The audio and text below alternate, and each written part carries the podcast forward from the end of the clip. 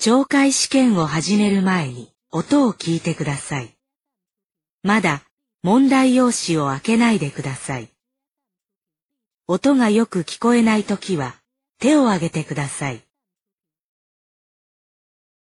天気がいいから散歩しましょ天気がいいから散歩しましょう。天気がいいから散歩しましょ天気がいいから散歩しましょう。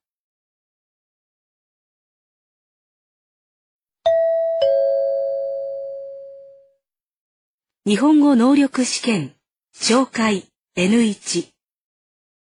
これから N1 の懲戒試験を始めます。メモを取っても構いません。問題用紙を開けてください。問題用紙のページがないときは手を挙げてください。問題がよく見えないときも手を挙げてください。いつでもいいです。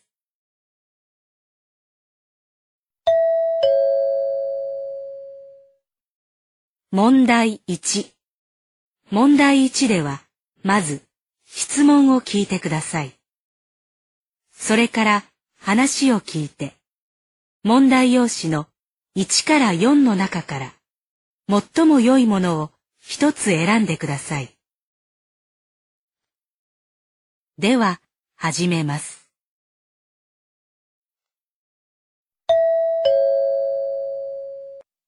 1番、会社で女の人と男の人が話しています。男の人はこの後まず何をしますか？来月の新製品発表会だけど、会長の挨拶どうなってる？う。はい。了解いただいております。会場は？もう抑えてある？それはあの、出席者数によって大きさが変わるかと思いまして、今は大小2つの会場を予約してありますが、なるほど。じゃあ、とりあえず、保留ってことで、出席者と会場が決まり次第、招待状の準備に取り掛かってくれる？はい。ああ、それから、当日の会長の送り迎えの車、頼んどいてくれると助かるんだけど、承知しました。できることからやっといて。よろしくね。はい。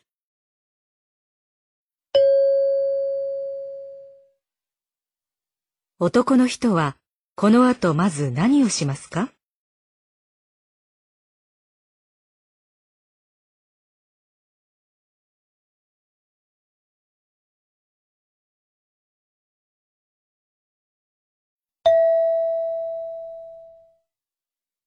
2番、大学のサークルで女の学生と男の学生が話しています。女の学生はサークルの他のメンバーに何を伝えますか？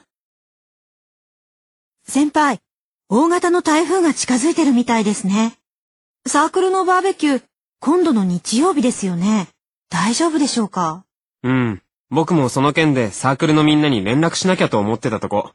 台風、週末にこっち来るみたいだね。はい。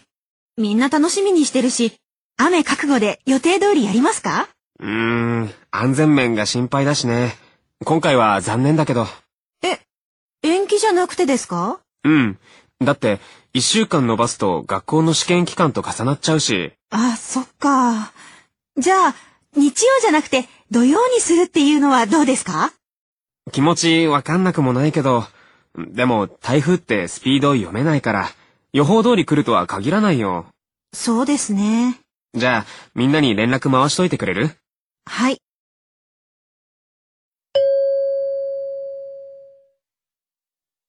女の学生はサークルの他のメンバーに何を伝えますか？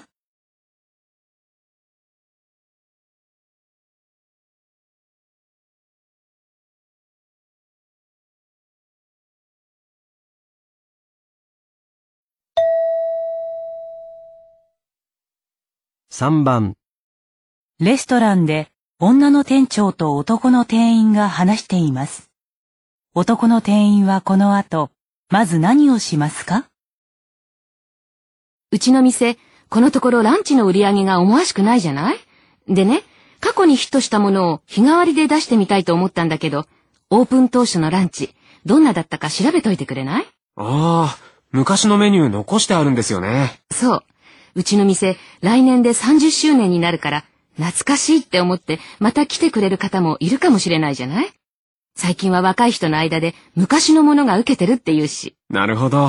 割引券をつけたらっていう提案もらってたけど、やっぱり効果は一時的なものよね。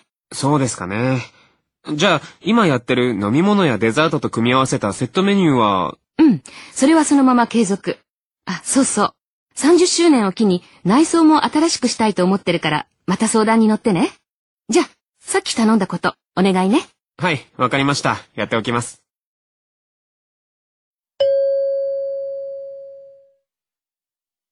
男の店員はこの後、まず何をしますか？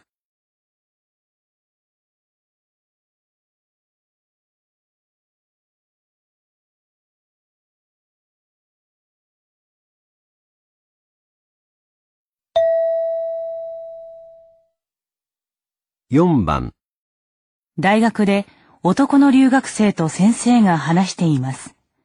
男の留学生はこの後まず何をしなければなりませんか？先生、今日先生の中級聴会の授業を受けてみたんですけど、僕にはちょっと優しいようなので、聴会だけでも上級クラスに行っていいですか？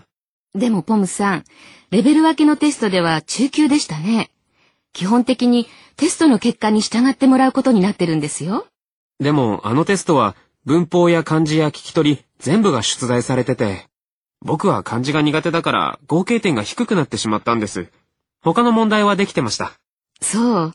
でもね、聴会も中級と上級の差は大きいわよ。頑張ります。うーん。じゃあ、一度出てみますか。で、やっぱり難しかったら、私の授業に戻っていらっしゃい。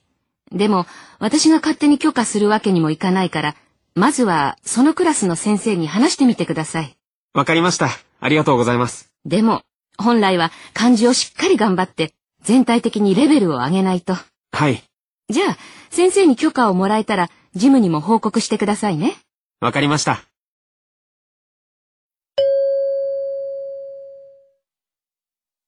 男の留学生はこの後まず何をしなければなりませんか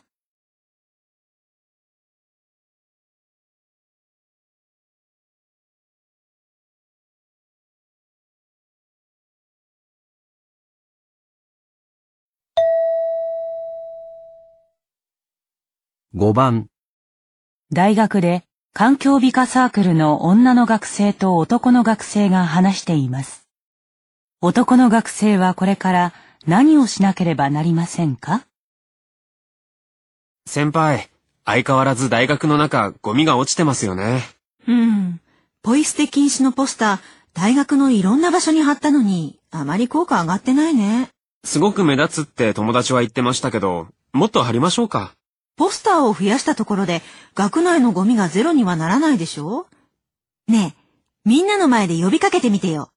皆さん、ゴミは必ずゴミ箱にって、僕がマイク持って言うんですか？うーん。他のメンバーからは、授業の空き時間にゴミ拾いの活動をしたらどうかって案が出てたけど、そうですか。やってみますか。でも、メンバーだけでやってもね、大学全体の意識を高めないとダメだよね。確かに。あいつら偉いなーなんて、人事って感じで見られてても困りますよね。ゴミを拾うんじゃなくて、拾うゴミがない状態を目指すべきじゃない？それでポスターを作ったんですもんね。じゃあさ、やっぱりマイクじゃない？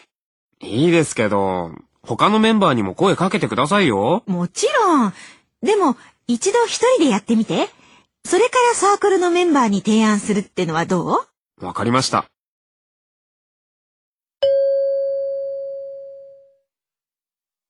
男の学生はこれから何をしなければなりませんか？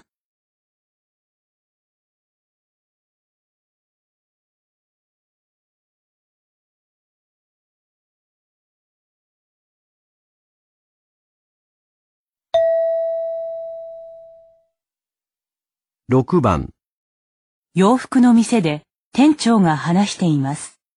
この後、店員は男性のスーツをどう展示しますか？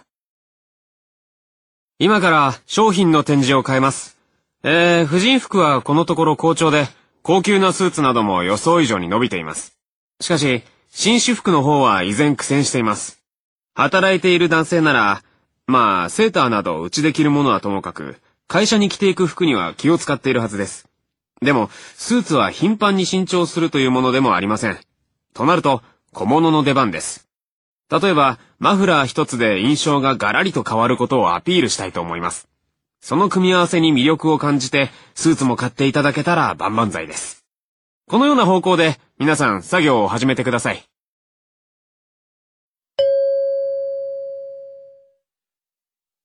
この後店員は男性のスーツをどう展示しますか？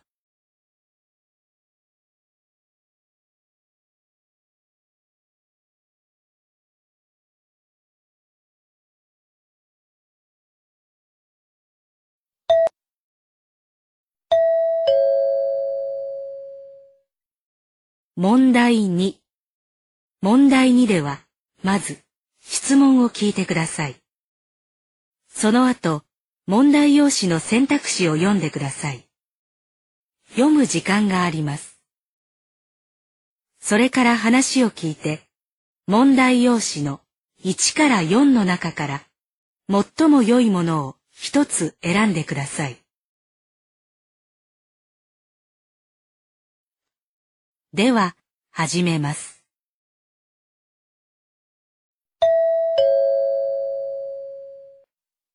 1番男の学生と女の学生が話しています。女の学生はどうしてホームページに日記を書いていますか？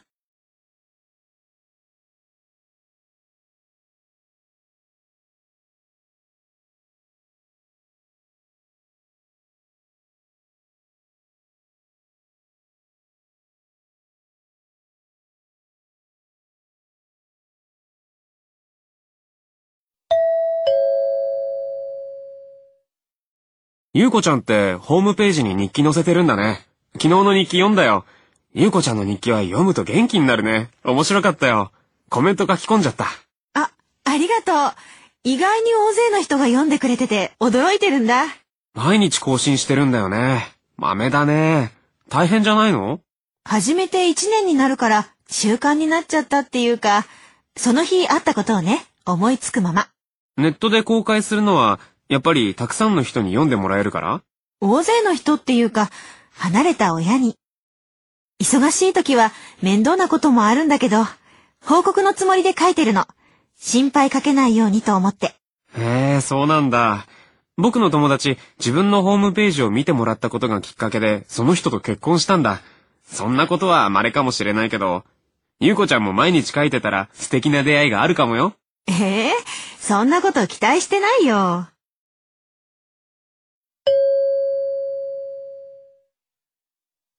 女の学生はどうしてホームページに日記を書いていますか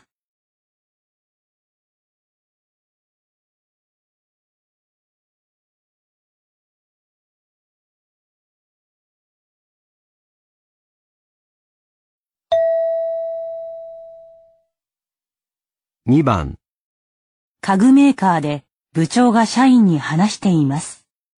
部長は今後どのような机を作る必要があると言っていますか？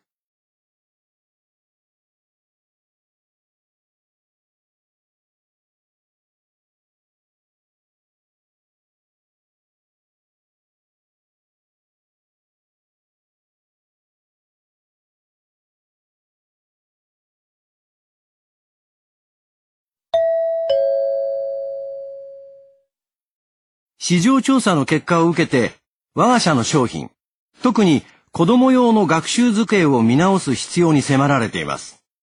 少子化の影響で一つの机を兄弟で順に利用するというより、一人がずっと使い続けるという傾向が顕著に見られます。これまではお客様に買っていただきやすい手頃な価格帯の設定、子供の好みを意識した学習机の設計という方針でやってきましたが、これからは材料とデザインを工夫し、一生ものとなり得るものを提供することを考えていかなくてはいけないと思います。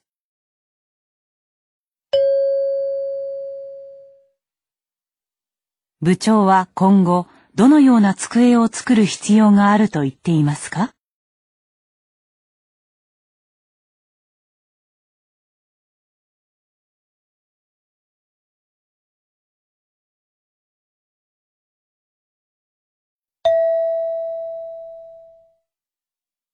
3番、留学説明会で先生が話しています。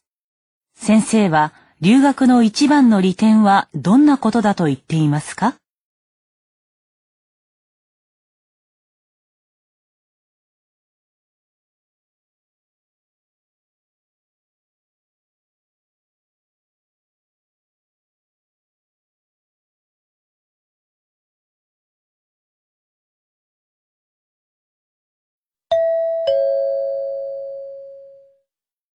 よく、留学をした方がいいのですか？という質問をされます。その時私は、留学の機会に恵まれ、経済的にも可能であるなら、ぜひチャレンジした方がいいと答えます。ただ、留学せずとも成功する人もいるし、せっかく異文化に接する機会を持っても、大して学ばないまま帰国する人もいます。そもそも海外留学のメリットとは何でしょうか？それは自分と向き合い、自己理解を深めることだと考えます。留学すると語学を習得できます。そして国際的なネットワークも作ることができます。こういうことを通して世界という対極的な観点から自分を見直すことができるということです。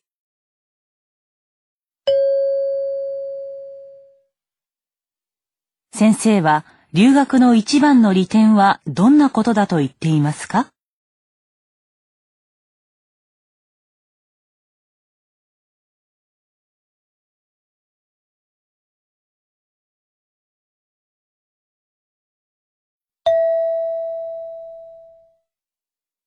4番、会社で男の人と女の人が話しています。女の人はこれから商品をどのように売っていきたいと言っていますか？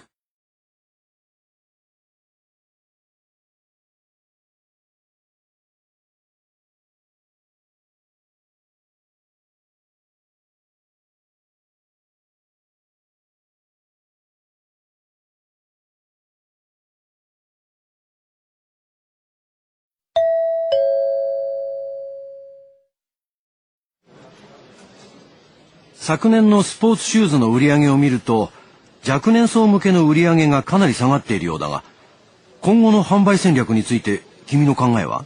はい。確かに若者対象の商品の売り上げはかなり下がっています。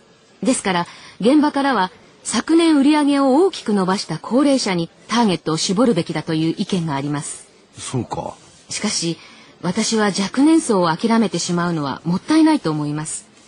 全体の売り上げに占める割合を見ますと、まだまだ高齢層より若年層が上回っていますし、では、引き続きどちらも販売対象としていくということ？いえ、私は高齢者向けの商品をやめてでも若年層向けの商品の販売を強化していくべきだと考えています。それはまたどうして？これからもますます日本の社会は高齢化していくっていうのに。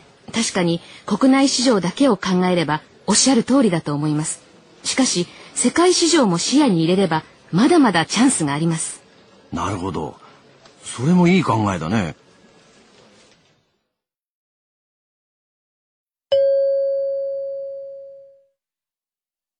女の人はこれから商品をどのように売っていきたいと言っていますか？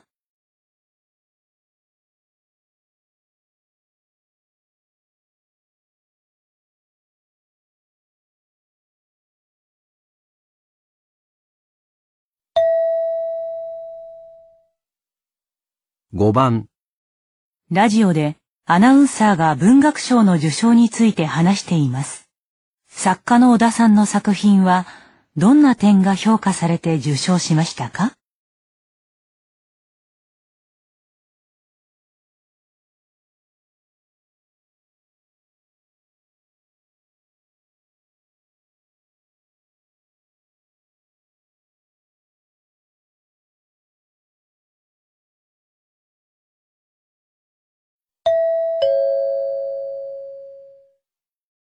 作家の小田直さんが自身初の長編小説風で今年の文学賞を受賞しました。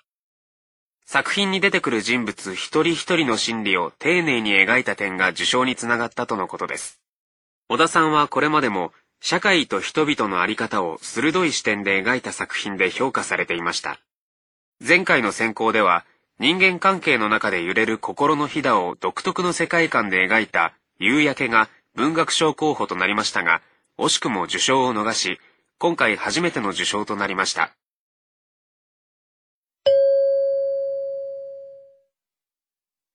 作家の小田さんの作品は、どんな点が評価されて受賞しましたか？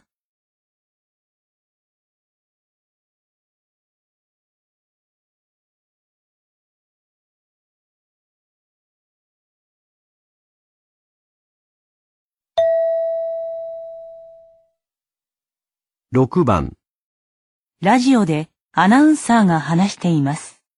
平均株価が上がったのはどうしてだと言っていますか？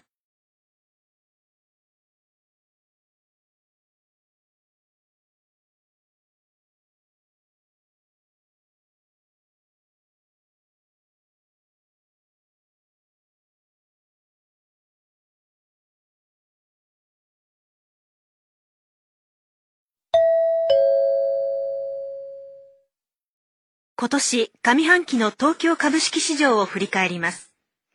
平均株価は9000円台から8000円台で推移し、その後上昇に転じました。国内需要が低迷する中、その影響が懸念されていましたが、影響は見込みより少なく、国内の製造業での設備投資が活発になったことが要因となり、株価は持ち直しました。一方、政府の減税の方針も発表されましたが、投資家の評価は低く、新たな経済政策が期待されています。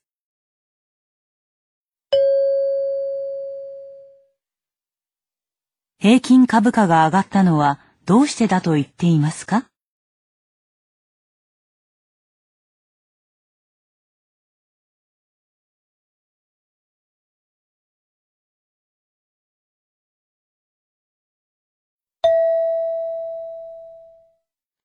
ここでちょっと休みましょう。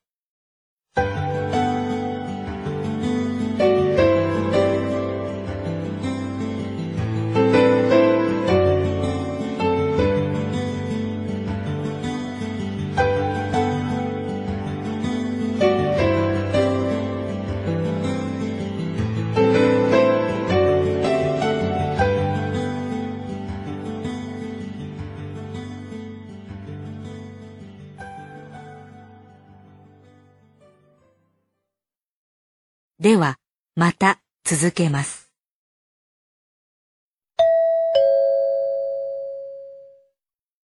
問題3問題3では、問題用紙に何も印刷されていません。この問題は、全体としてどんな内容かを聞く問題です。話の前に質問はありません。まず話を聞いてください。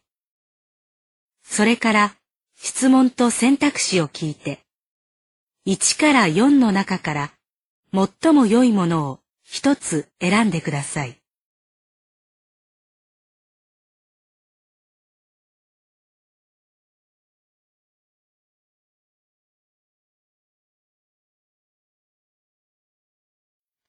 では、始めます。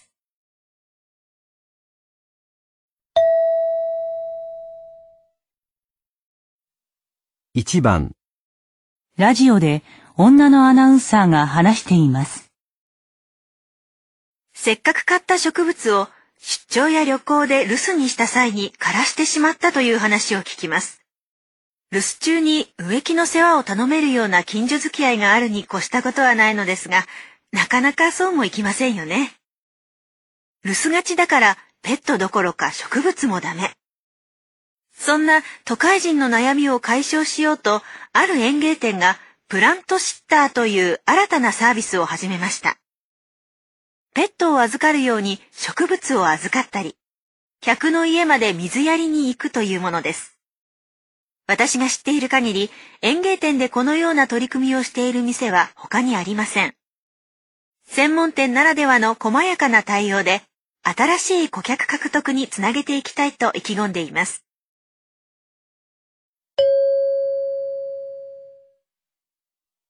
女のアナウンサーは何について話していますか ?1、植物を育てることの難しさ。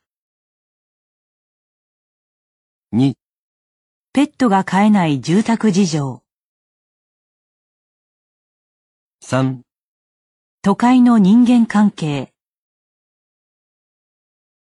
4、ある園芸店の新たな取り組み。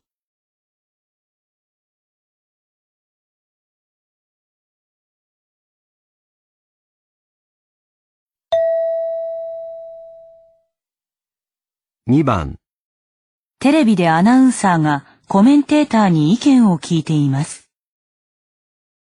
今回、若者にターゲットを絞った新しいパソコンが発売されました。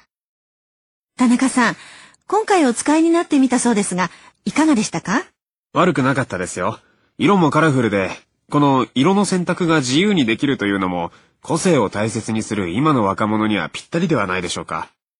今の若い人は、機能性は言うまでもありませんが、デザイン性もかなり重視していますからね。でもね、分割で毎月少しずつ払う方法があると言っても、若者向けということであれば、価格はもっと抑える必要があったんじゃないでしょうかね。購入者層の年齢をもう少し上に設定していたら、この価格で全く問題ないと思いますが。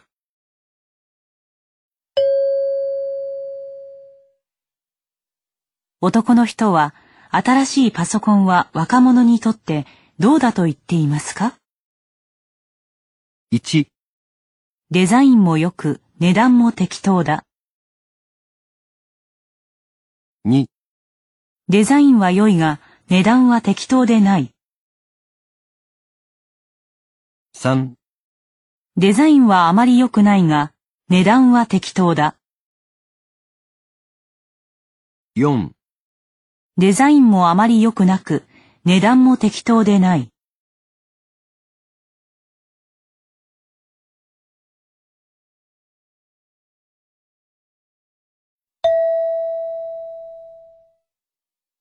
3番、男の人と女の人が話しています。卒業してからもう3年か。そうだね。こうやって話すのも久しぶりだね。まだ同じ会社で頑張ってるんだって？すぐ辞めるかと思ってたけど。うん。もう少し大きい会社にと思って、いろいろ探してみたんだけどね。結局。働き出した頃は嫌になったら自分で会社作っちゃおうって、確かそんなこと言ってたよね。そうだっけ？でも悪くないんでしょ？給料。どうかな？今の会社でどれだけ頑張っても、大手の7割ってところかな。じゃあ、やっぱりいつかは転職するつもり？うーん。ここにいても自分が成長できない気がしたら考えようと思ってたけど、私もまだまだ一人前ってわけじゃないから、まずはもっと勉強しなくちゃ。へえ。君なら給料が高かったら、業界変えてでも転職するんだと思ってた。いや、さすがにそれはきついよ。今はあまり軽率な行動は取らないようにしようと思ってる。そっか。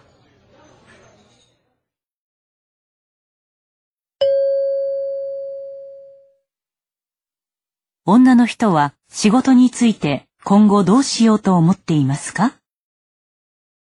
？1、自分で新しい会社を作る。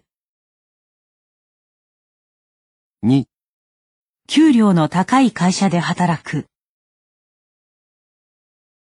3、今の会社でしばらく働き続ける。4、新しい業界で働く。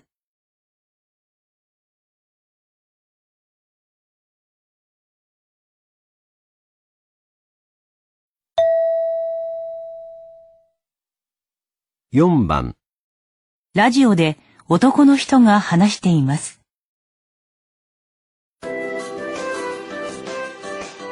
皆さん、動物の世界の時間です。動物の生活圏は水中、空、陸など様々ですが、そこでどのような生活を送っているのでしょうか？常に水の中を自由に泳ぎ回っているマグロ、空を飛び回っているアホウドリ。このような生き物は人間のように活動を停止しなくても水中や空を移動しながら眠ることができるんです。左右の脳を交互に休ませることによって継続的な活動を可能にしているんですね。また、草原に住むキリンなどの草食動物は、天敵から襲われないように浅い眠りを保ち、完全に脳の活動を停止することはありません。一方、自分より強い天敵を持たないライオンは、狩りをする以外の時間は、のんびり寝て過ごしています。動物によってかなり違いますよね。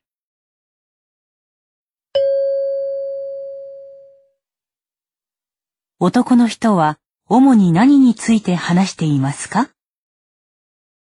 ?1 動物の生活圏。2動物の脳の進化。3動物の睡眠の取り方。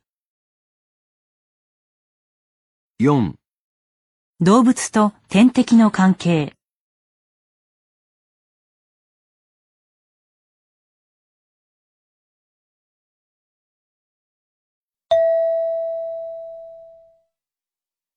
5番ラジオで女の人が話しています。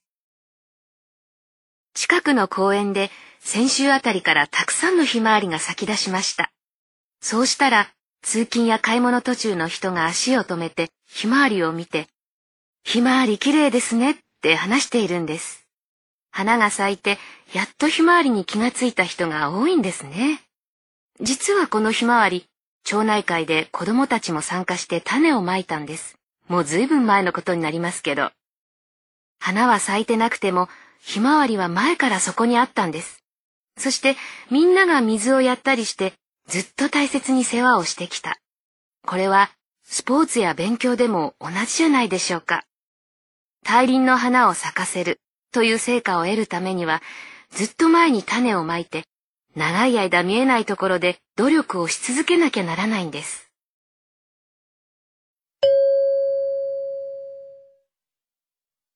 女の人が伝えたいことは何ですか ?1 結果を出すためには地道な努力が必要。2公園の美化には地域ぐるみの協力が必要。3植物を育てるには日々の手入れが大切。4スポーツや勉強も結果を出すことが大切。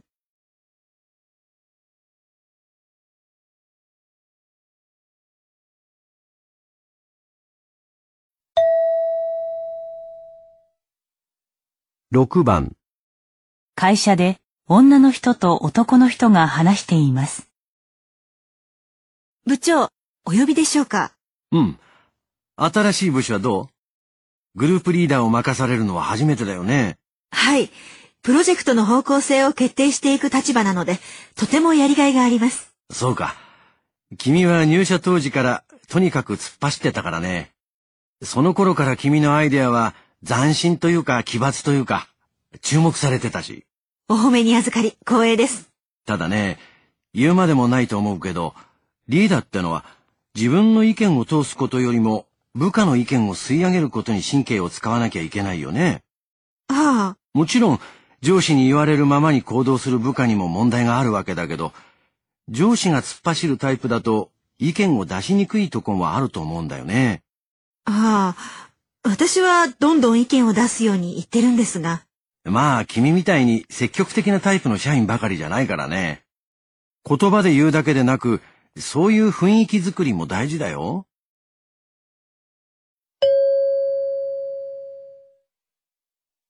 男の人は何のために女の人を呼びましたか ?1 新しい部署に移動させるため。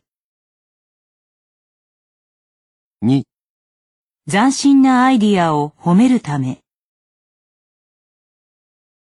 3仕事の進め方について助言するため。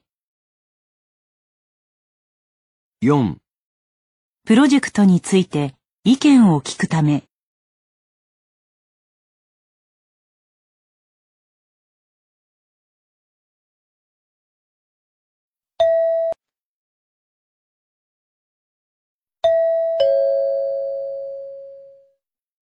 問題4。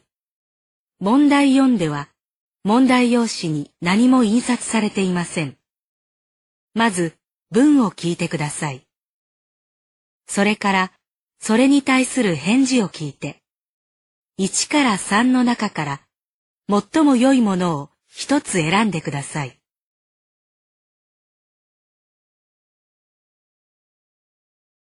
では、始めます。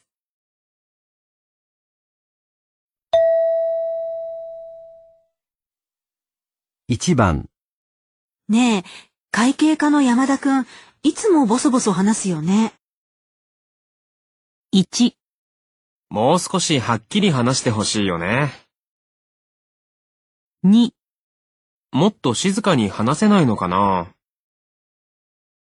3、本当に聞きやすくていいよね。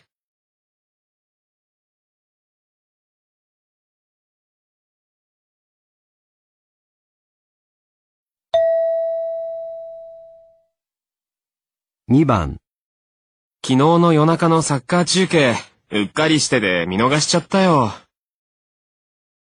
1、よく夜中まで見てたわね。2、え？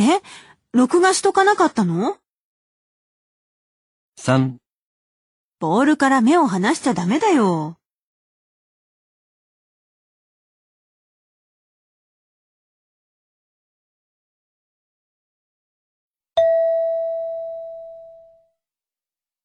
3番、今日の面接、散々だったよ。1、しっかり準備しただけのことあったね。2、なんか失敗でもしたの？3、ありがたい話だね。今日はついてたね。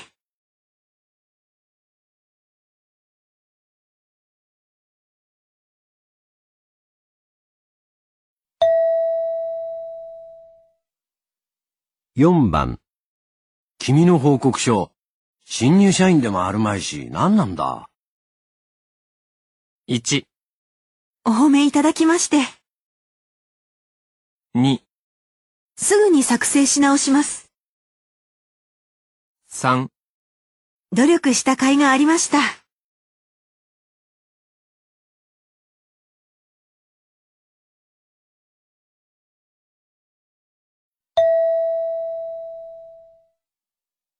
5番。さっきからそわそわしちゃって、何かあるの？1、落ち込んでるように見える？2、ちょっと大事な連絡を待ってるんだ。3、うん、元気いっぱいだよ。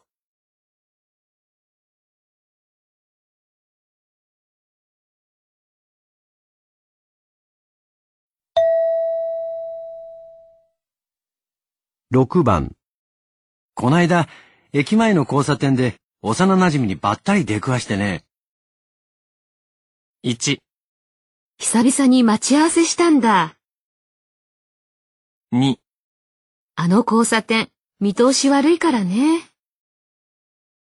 3、それはすごい偶然だね。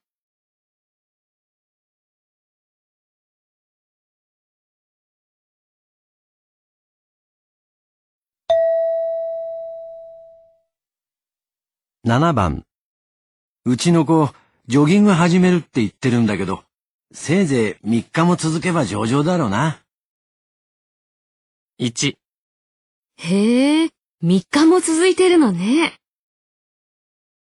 2、親としても自慢したくなるよね。3そんなことないでしょう。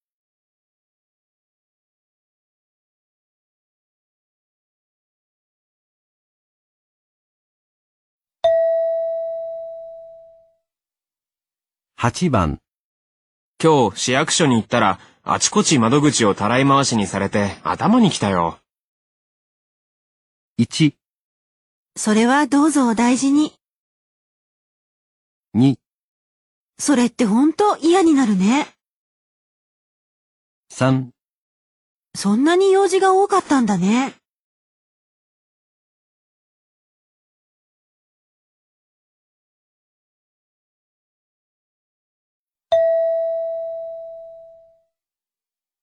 9番、うちの母、看護師として働く傍ら、ボランティア活動も熱心にやってるんですよ。1、ボランティア活動のついでなんですね。2、仕事一筋のお母さんなんですね。3、見習いたいものですね。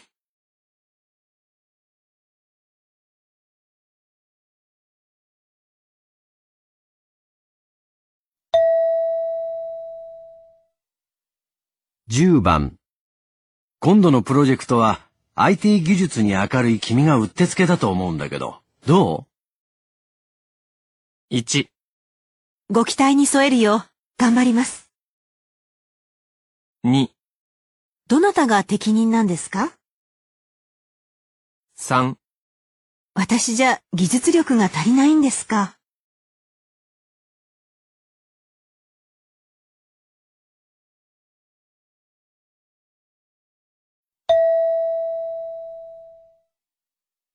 ?11 番。企画案立ててみたけど、果たして部長が首を縦に振るかどうか。1、どっちにしても不採用になったんだ。2、見せてみなきゃ始まらないよ。3、部長が承認してくれて、これでいけるね。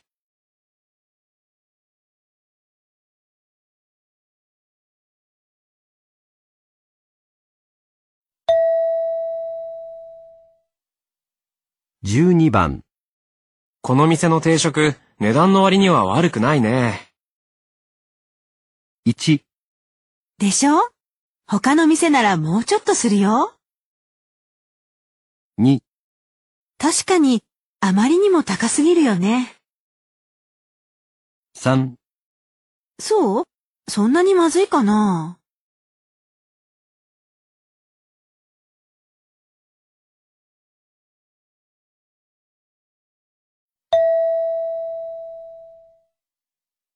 13番。田中様、本日は足元の悪い中、弊社までお運びいただきまして。1、足のお怪我はいかがでしょ2、うそちらに置いていただけますか？3、こちらこそお時間をいただいて。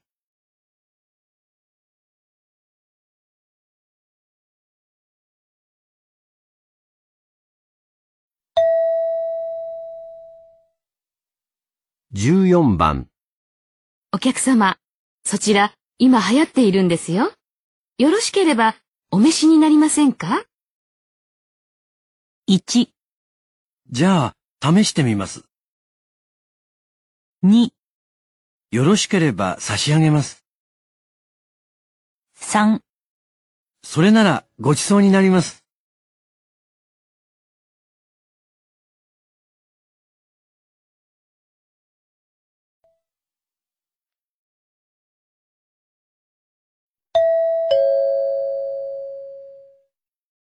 問題5。問題5では長めの話を聞きます。メモを取っても構いません。1番、2番。問題用紙に何も印刷されていません。まず、話を聞いてください。それから、質問と選択肢を聞いて、1から4の中から、最も良いものを一つ選んでください。では、始めます。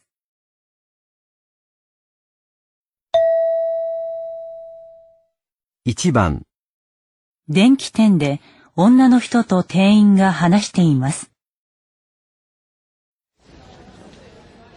あの、薄型のテレビを買いたいと思ってるんですけど、どのようなものをお探しですか？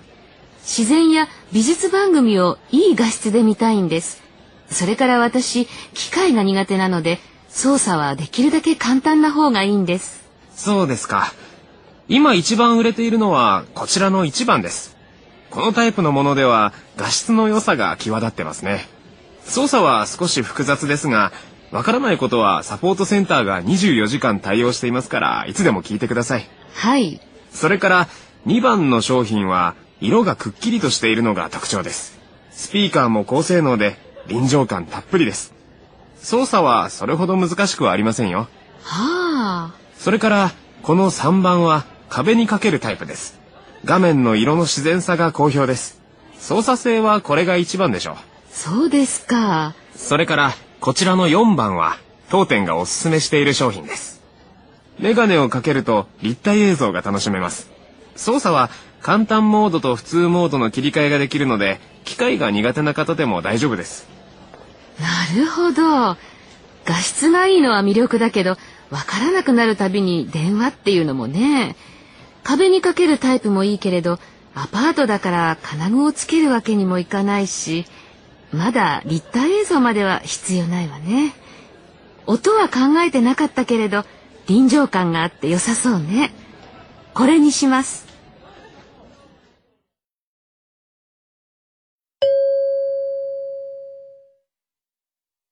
女の人はどのテレビを買うことにしましたか？1、?1 番のテレビ、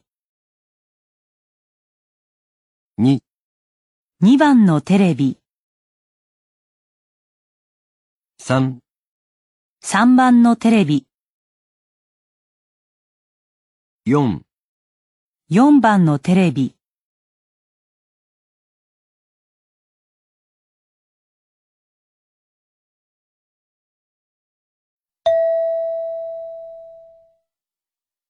2番、社員2人と上司が会社説明会について話しています。部長来月1日に予定している会社説明会なんですが参加希望者が予想をかなり上回りそうなんですそう。大勢来てくれるのはいいけど、会場は大丈夫なの？今予約してあるホテルの会場では入りきらないかもしれないんです。また別の日に2回目の説明会を開いた方がいいかと思うんですが、いや、別の日となると、都合がつかなくなる人も多くなるだろうから。説明会の日取りは動かさない方がいいね。あ、説明会は午前を予定しているんですが、先ほどホテルに聞いてみたところ、午後も同じ会場を使えるそうです。じゃあ午前と午後の2回にしましょうか。それならスタッフを増やす必要もないですし、念のため、他の部屋についても聞いてみたんですが、小さめの部屋も空いているそうです。例えば、説明会は予定通り午前中だけにして、会場を2つにするってこともできますよね。うーん、会場を分けるとなると人だけじゃなく機材も増やさなくちゃいけませんよね。あと、大宴会場も使えるって言ってましたよ。ここなら全員入れます。それでもやっぱり人を増やさなくちゃいけませんよね。そうだな。スタッフは増やさず、説明会の回数を増やすのが現実的だな。その方向で会場を確保しておいてください。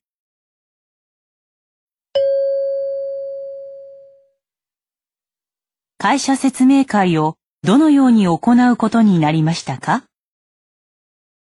？1、別の日にもう一度する。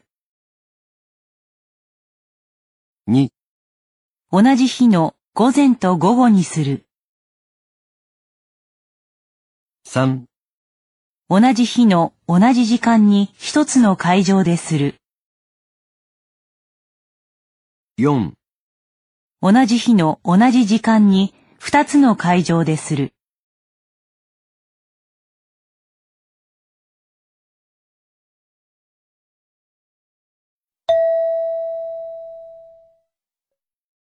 3番。まず、話を聞いてください。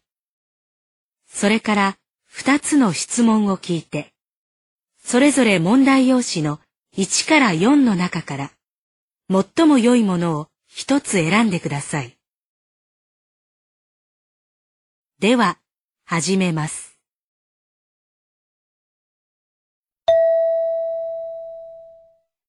テレビの通販番組で時計について説明しています。今日は高級腕時計4点のご案内です。まずは商品番号1番。人気の高い定番商品です。全体に宝石を散りばめ、とても華やかで、ベルトを変えればビジネス、プライベート両方にお使いいただけます。次、商品番号2番は、海のスポーツにも連れて行けるタフな一品。防水効果が非常に高く、深さ100メートルの水中でも全く問題ありません。そして商品番号3番は2つの時刻を示せるのが特徴です。海外旅行にお出かけの際、現地と日本の時間を同時に確認でき便利です。そして最後、商品番号4番は1926年の発売当時のままのデザインです。この時計は1日1回ネジを巻かなければなりませんが、手間をかけることで愛着も湧き、一生付き合える一品です。以上4点、すべて男性用、女性用をご用意しております。新しい時計欲しいって言ってたよね。君は海外出張多いから、二つの国の時間がわかるの便利なんじゃない？うん、確かにそうなんだけど、デザインが今一つかな。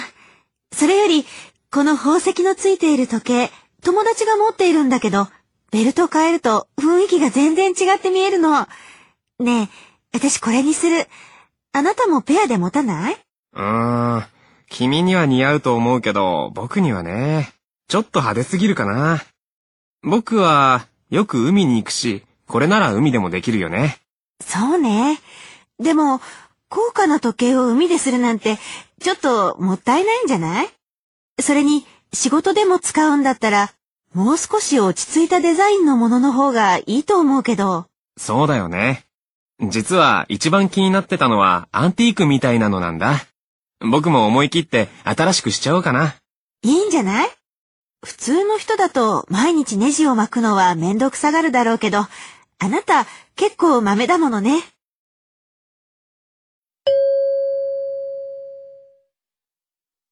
質問1女の人が買おうと思っているのはどれですか？